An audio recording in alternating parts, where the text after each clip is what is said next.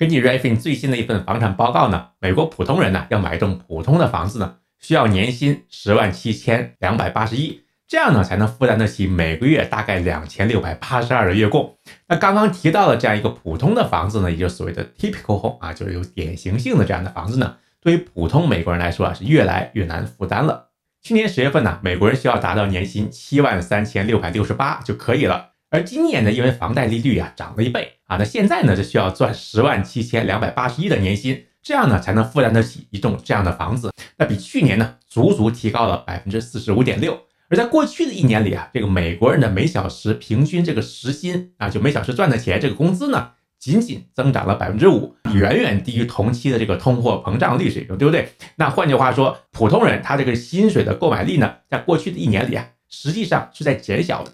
那么在我们南加州洛杉矶这边，需要赚多少钱才能买一个中间价位的房子呢？那我们洛杉矶这边的房子的中价位啊，大概是八十二万三千五百块。那根据 Refin 他们这个计算呢，需要每年呢这个年薪赚二十二万一千五百九十二，这样才能负担得起。而在圣地亚哥呢，就我们这边在南边一点啊，在那边呢，你年薪呢需要达到二十一万两千五百七十七，这样呢才能负担得起当地的中间价位的房产呢，也就是七十九万。